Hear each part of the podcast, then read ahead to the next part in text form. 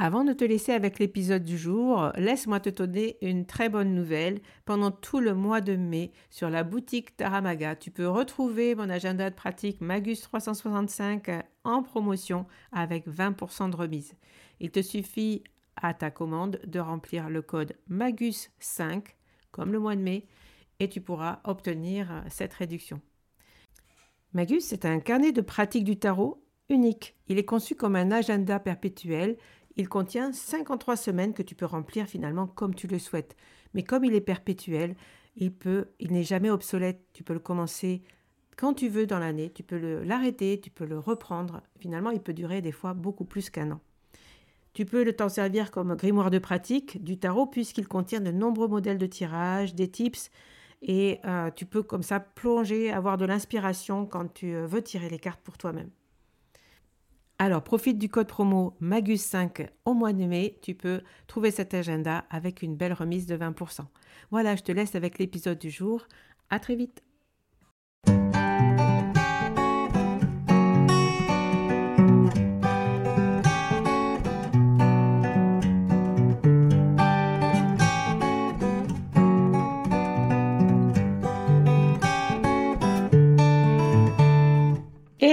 Bienvenue sur le podcast Magicien, un podcast qui va parler tarot, mais aussi d'entrepreneuriat, de liberté et de comment oser prendre sa place. Je m'appelle Fabienne Larnicole, je suis formatrice et coach.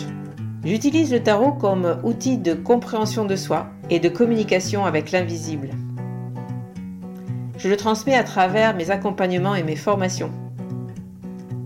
Sur tous ces sujets, je te dévoilerai les coulisses de mon métier et comment le tarot m'a aidé à avancer dans ma vie et à libérer mon potentiel.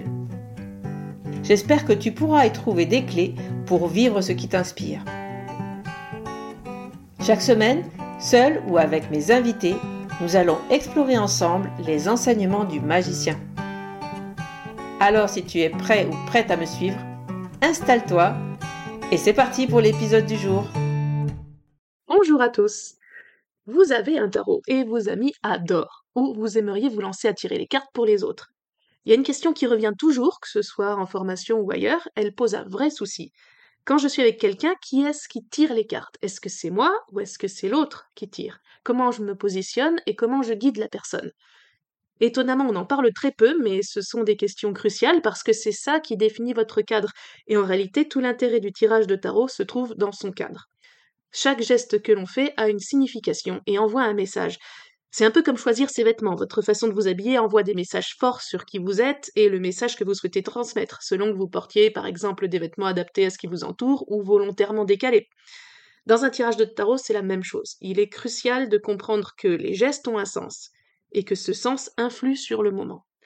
En prendre conscience, c'est mieux maîtriser son cadre et c'est surtout moins risqué d'être dans la projection sur l'autre. Ça, c'est vraiment une question essentielle, surtout dans ce moment spécial où la personne est déjà en position vulnérable. Aujourd'hui, sur le magicien, nous allons décortiquer ces questions de cadre. Ça vous aidera à bien choisir vos gestes ou à comprendre plus clairement ce que vous faites déjà si vous réfléchissez à nouveau à ce que vous utilisiez intuitivement. Alors, c'est parti. Je vous parle de cadre parce que de toute façon, l'idée de cadre est indissociable du tirage de tarot. Déjà, quand on tire les cartes pour soi tout seul, en général, on se contente pas de lancer trois cartes sur la couette. On fait ça bien, dans un vrai moment où on prend du temps pour soi. Avoir un cadre précis, ça permet de créer un espace sécurisé. Tous les éléments plus ou moins ésotériques qu'on utilise, que ce soit la bougie, le tapis de tirage, le fait que le moment ait un début et une fin clairement définis, c'est un cadre. Et ce cadre permet de bien marquer la séparation entre le temps du tirage et le temps normal.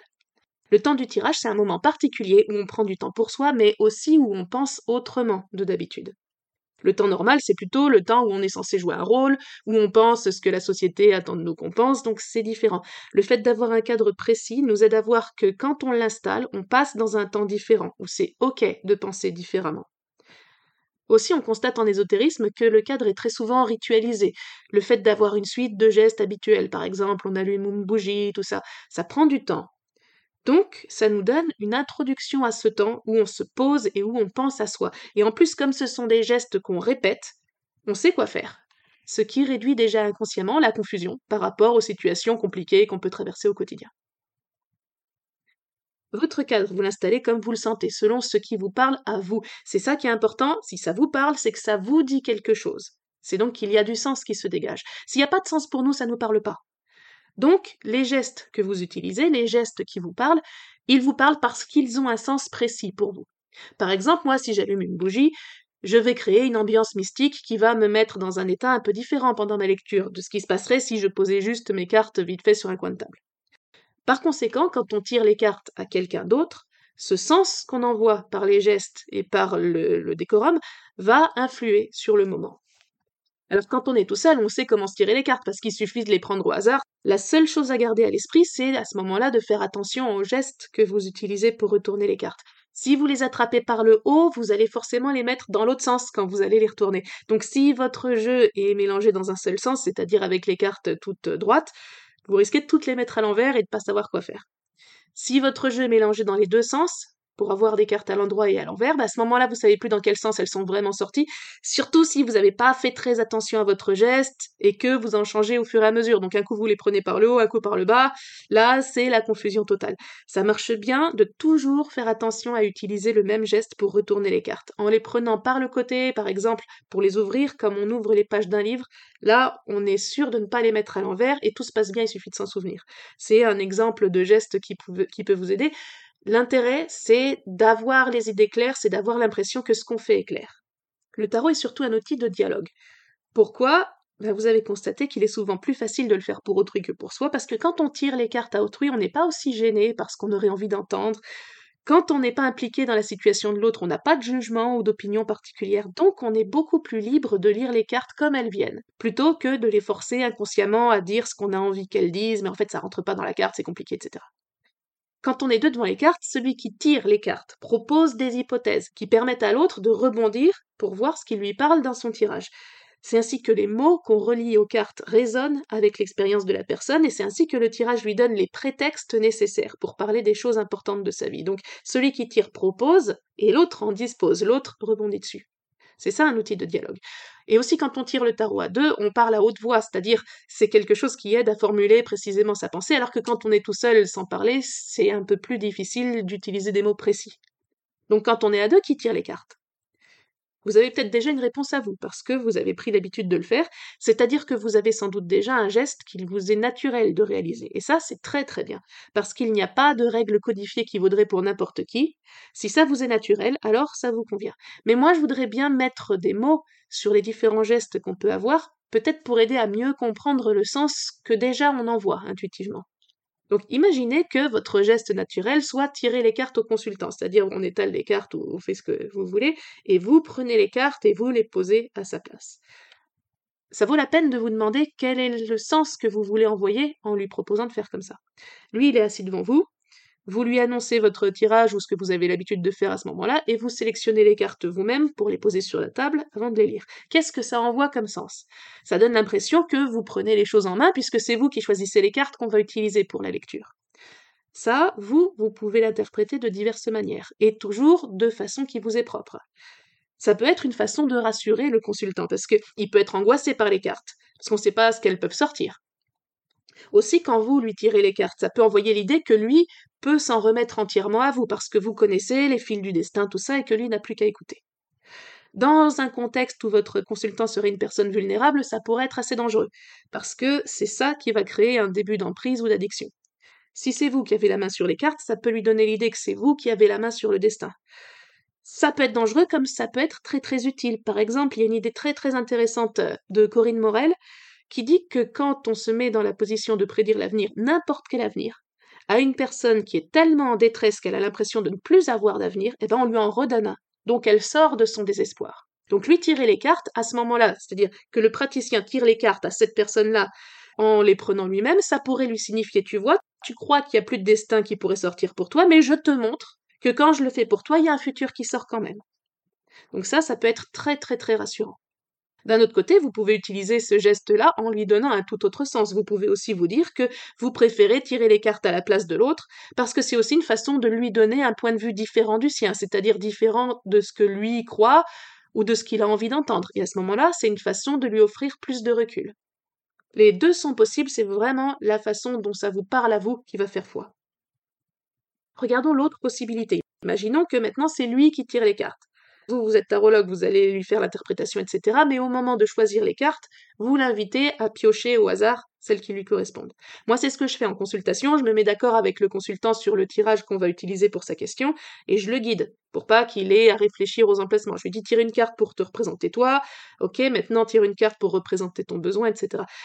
Moi, j'aime bien faire ça parce que moi, je fais du tarot psychologique et que pour moi, c'est une façon d'accompagner la personne pendant qu'elle reprend son pouvoir et sa liberté face à des situations qui pouvaient la faire se sentir dépassée. Par conséquent, pour moi, l'amener à tirer ses propres cartes, c'est une façon de déjà l'amener à prendre l'habitude d'avoir, entre guillemets, les cartes en main. Donc de déjà enclencher ce processus. Et pour moi, toujours, inviter le consultant à être actif dès le début du tirage, ça va bien avec le fait que de toute façon, ce tirage va servir à enclencher une action. Après, ça c'est mon explication, elle peut ne pas vous parler. Ou même, ça peut être contre-productif si votre consultant est super angoissé, par exemple. Parce qu'à ce moment-là, il aura vraiment, vraiment besoin qu'on le cadre davantage. En tout cas, plus que ça. Plutôt que de le laisser tout seul face à son destin. Soit c'est le praticien qui a les cartes en main, soit c'est le consultant. C'est aussi tout à fait possible de considérer que les deux soient gênants d'ailleurs. Hein. C'est pour ça que certains font en sorte de dépasser le problème.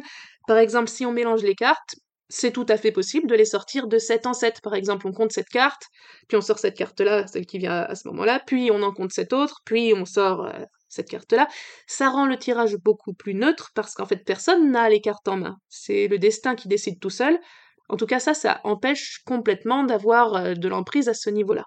Après, c'est un peu long. Donc, c'est soit vous, soit le consultant qui tire, soit personne, parce que les cartes sont, sont choisies selon un comptage, toujours le même.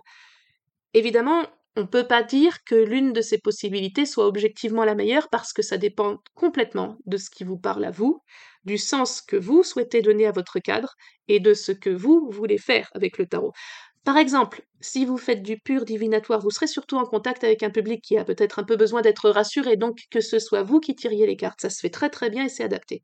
Si vous faites du pur psychologique, si vous êtes coach par exemple et que vous utilisez le tarot comme support, vous aurez plutôt des clients qui ont déjà enclenché un travail sur eux, donc ça se fait de les laisser tirer à ce moment-là parce que en venant vous consulter, ils sont déjà dans une démarche active. C'est vraiment en fonction de votre pratique. Donc voilà de quoi trouver votre propre réponse à la question de savoir qui tire les cartes. Une autre euh, question qui revient très souvent, c'est comment je m'assieds par rapport à l'autre? Est-ce que je peux me mettre en face de lui? Pour cette question, ça va être la même chose. Votre choix va envoyer du sens et il vaut mieux considérer ce sens en fonction de ce que vous, vous voulez transmettre, du message que vous voulez envoyer. Donc, en fonction de ce que vous voulez mettre dans votre pratique personnelle. Moi, j'ai l'impression que si on est assis l'un en face de l'autre, euh, il peut se sentir comme s'il était chez le médecin, avec le sentiment d'être face à quelqu'un qui sait, ou au pire avec euh, la sensation d'être jugé dans ce qu'il a qui ne va pas. Et moi, ça ne me parle pas de faire ça, parce que je travaille, moi, avec l'idée que si le consultant vient avec une question sur sa vie, ben, la vérité sur cette question, c'est pas moi qui l'ai, c'est lui. Moi, je lui fournis juste le cadre qui va l'aider à énoncer. Je lui fournis juste les prétextes sur lesquels il va rebondir pour énoncer ce qui est important pour lui. Donc moi, j'ai l'impression qu'être assis en face, ça va lui donner le, le ressenti d'être celui qui est cassé, celui qui a un problème, face à celui qui sait et celui qui répare. Donc ça, c'est moi qui le projette comme ça, hein, mais c'est l'impression que ça me donne. Du coup, pour le tarot, pour ma pratique, ça ne me paraît pas pertinent, parce que en tarot, c'est pas le praticien qui a la vérité, malgré ce que les plateformes de voyance commerciales peuvent essayer de nous faire miroiter, parce que ça vend mieux de dire qu'il y a un savoir supérieur auquel on peut se remettre euh, que euh, l'idée qu'il faut faire le travail sur soi tout seul. Bon. Moi, je pense que le tarot, c'est une collaboration. Donc, le praticien va émettre des interprétations dont il ne peut pas savoir si elles sont justes et le client va les valider pour lui euh, indiquer si ça lui parle ou pas, et ça, ça permet au praticien d'affiner, etc. Et ainsi, ensemble, on arrive à l'énoncé de la vérité, de ce qui est vraiment juste et qui résonne pour cette personne-là. Mais pour moi, ça ne peut pas être le praticien qui propose cette interprétation tout seul, parce que si le client pose une question sur sa vie, ben la vérité, elle n'est pas en l'autre, elle est en lui. La session de tarot va juste servir à lui donner un cadre et des prétextes pour mettre des mots sur ce qui est juste pour lui, sur ce qu'il désire vraiment, et surtout sur ce qu'il n'osait pas ou ne pensait pas avoir le droit d'exprimer jusque-là. Et c'est ainsi qu'une bonne séance de tarot, ça peut débloquer des choses vraiment très très très importantes. Alors donc en face de lui, moi ça me va pas être à côté de lui comme un camarade, moi, ça ne me satisfait pas non plus parce que déjà, ça fait un peu bizarre.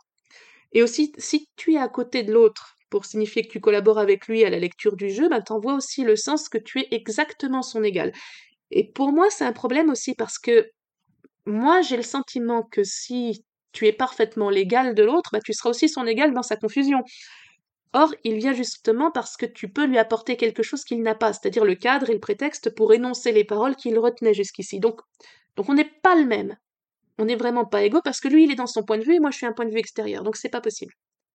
Alors, moi, personnellement, ce que je préfère, c'est une troisième voie. C'est être assis sur le côté, c'est-à-dire à 90 degrés. Donc, si on a une table carrée, ça fait que chacun est à un coin. Et si on a une table ronde, on se met un quart de cercle. Et ça marche bien.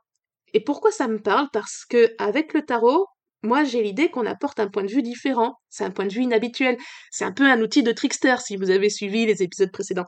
Donc on n'est ni à côté du consultant à faire comme lui, ni en face de lui à le juger entre guillemets, mais sur le côté parce que ce qu'on va dire en tarot va arriver par la bande, va arriver par un autre point de vue en dérangeant ses habitudes et ses croyances, avec des cartes auxquelles il s'attend pas, puisqu'on les tire au hasard. Et du coup, moi, je trouve que c'est un bon compromis. Ça m'intéresserait beaucoup de vous entendre parler de vos gestes à vous, alors n'hésitez pas à mettre des commentaires sur les Instagram, les réseaux sociaux, les trucs et les machins, parce que l'intérêt, c'est d'identifier un geste qui serait, qui serait le meilleur ou le plus juste ou le plus pratique ou je ne sais quoi, mais vraiment avoir une idée de l'éventail des interprétations que chaque personne peut mettre dans le sens qu'elle envoie, dans le message qu'elle envoie par ses gestes, et pour euh, voir la diversité de cadres qui est possible, tant qu'il est conscient et tant qu'il est maîtrisé. Voilà, aujourd'hui, je vous ai beaucoup parlé de cadre. Pourquoi l'intérêt majeur, c'est le cadre? Bah, c'est parce que dans un tirage de tarot, c'est parce qu'on a un cadre solide qu'on peut se laisser aller complètement à son intuition tout en étant sûr de ne pas partir dans l'espace. Et c'est aussi parce qu'on a un cadre solide qu'on peut se sentir sécurisé, parce que c'est un espace particulier et inhabituel et qu'on se retrouve envoyé sur des pistes très précises pour penser notre situation d'une façon toute différente. Alors on choisit nos gestes en fonction de ce qu'ils nous paraissent apporter à ce cadre, pour le renforcer, pour le rendre plus précis. Je pense que c'est bien de faire ces choix-là en conscience, pour mieux maîtriser le processus, parce que plus le cadre est maîtrisé, plus l'intuition à l'intérieur peut s'exprimer librement, parce qu'il n'y a pas de flou qui risque de nous préoccuper. En fait, le choix de vos gestes dépend de ce que vous, vous entendez par votre pratique personnelle du tarot. Donc commencez peut-être par vous demander pourquoi vous faites ça. C'est pour ça que dans Devenir tarologue, le livre qu'on a écrit avec Fabienne Lernicole, nous vous avons proposé de faire le tirage du tarologue pour connaître votre angle à vous avant de définir et de lancer votre communication. C'est un petit tirage qui interroge les raisons pour lesquelles vous vous lancez dans le tarot, ce que vous voulez en tirer et ce que votre tarot peut apporter aux autres. Et il donne des résultats qui sont très très éclairants, donc n'hésitez pas à jeter un œil à devenir tarologue. C'est un livre pour ceux qui veulent lancer une pratique professionnelle avec les cartes, mais il contient aussi des éléments très très importants pour toute personne qui a envie de tirer les cartes à quelqu'un d'autre sans forcément en faire une activité professionnelle. Parce que pour faire ça, il y a un cadre, il y a une éthique et il y a des erreurs à ne pas faire. Vous ne trouverez pas ce livre-là en librairie, mais il est sur Amazon et disponible sur mon site lesmotsclics.com. En attendant, je vous souhaite de très bons tirages, de belles lectures et je vous dis à bientôt sur le magicien. Voilà la fin de cet épisode. Merci de l'avoir écouté. N'oublie pas de t'abonner pour ne pas manquer les prochains. Soutiens le magicien en laissant un avis ou un commentaire sur ta plateforme préférée, Spotify ou Apple Podcast. De mon côté, il me reste à te souhaiter une excellente suite de l'aventure. Où que tu sois, on se retrouve très vite pour un prochain épisode. Bye bye